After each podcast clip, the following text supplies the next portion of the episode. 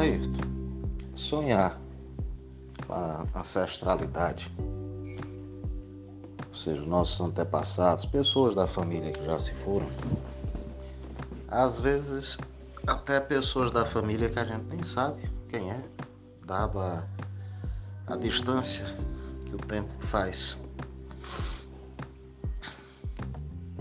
Toda vez é um bom sinal. É um sinal que a ancestralidade a força que ela representa. Veja, lá nas quebradas do tempo houve um Marx. E esse Marx disparou para o futuro através de seus filhos, netos, bisnetos, tetranetos, enfim, disparou para o futuro. Um pedacinho daquele Marx está em você. Como também toda a cadeia de conhecimento dele e de todos que dele fizeram chegar até você. Então, nunca ache ruim. Pelo contrário, quando tiver uma oportunidade, na igreja ou no local dito sagrado, acenda uma vela em ação de graças a todas as pessoas da tua família. Vai fazer bem a você, por conta dessa cadeia de energia, cadeia de conhecimento, cadeia genética, e vai fazer bem a eles. Nesse momento que o mundo está vivendo, Ayrton, nós estamos todos com o coração aflito e precisando de uma forma ou outra achar uma tranquilidade. Por que com o coração aflito? É uma doença que ninguém sabe quem tá, nem quem tem, nem se vai pegar ou se não vai. É uma doença que não tem vacina nem tem remédio ainda.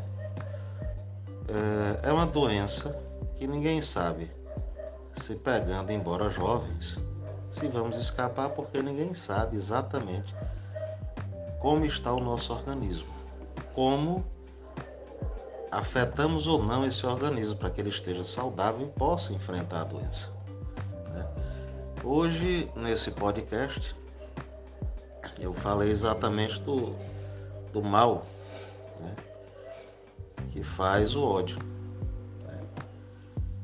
Para cada cinco minutos que recebemos alguma má notícia e por conta dela odiamos em conjunto, e mais ainda quando propagamos adiante essa odiosidade, cinco minutos e ficamos aí expostos a esse mal, esse pensamento ruim, sentimento ruim, faz com que nosso organismo perca força por cinco horas, sem condição de defesa para nada. Então, toda essa, essa vultosa é, massa energética negativa está afetando cada pessoa de uma maneira bem diferente, bem singular. Somado a isso, a questão do vírus, somado a isso as preocupações com a economia, que ninguém sabe como vai ser daqui uns dias. Né? E sábio é nesse momento aquele que consegue se reinventar. Hoje eu estava vendo aqui nos jornais a quantidade de pequenos empresários que tinham fechado as portas por medo, por achar que não tinham condição mais de continuar, forçados pela pandemia, resolveram acordar para algo interessante, que podiam vestir uma roupa nova para o seu negócio. Né? Uma marmitariazinha, né?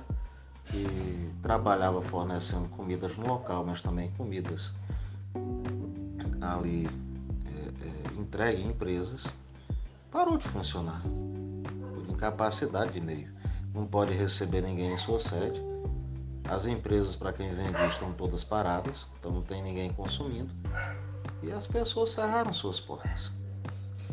Então acordaram para o fato que poderiam fazer a venda da comida congelada. Então estão lá produzindo embalando ali a, a comida, congelando, né? e as pessoas comprando.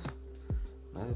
Ligam para lá, passam um WhatsApp, um Instagram, um Facebook, um negócio, e vendendo. Então voltaram a, a ficar felizes com a prosperidade que suas mãos podem propiciar.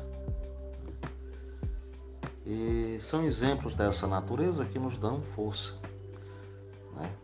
E nossa ancestralidade, a espiritualidade maior, nossa ancestralidade que já está lá, por vezes vai, vão se manifestar em sonho, nossas intuições, um pensamento que surge de repente, sempre anunciando um momento novo, sempre reforçando a nossa fé, a nossa convicção em nós mesmos, sempre reforçando a esperança que abre as portas de visões de futuro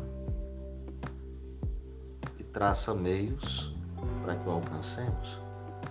E para alcançar precisamos protagonizar, juntar nossa força de vontade e protagonizar um destino diferente, construindo um mundo novo. Essa, meu irmão é a graciosidade da espiritualidade.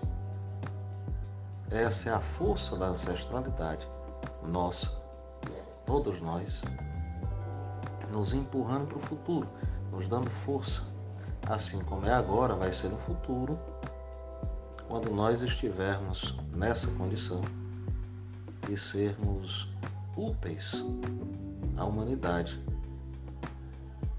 por ter melhor visão de onde estamos, visão privilegiada, e por termos vivido essa experiência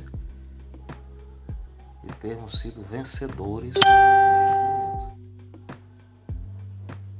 Um abraço grande. Papai do céu te cubra de fortuna. Abra os teus caminhos da prosperidade. E te faça sempre, sempre, sempre protagonista do melhor destino que tuas mãos possam construir.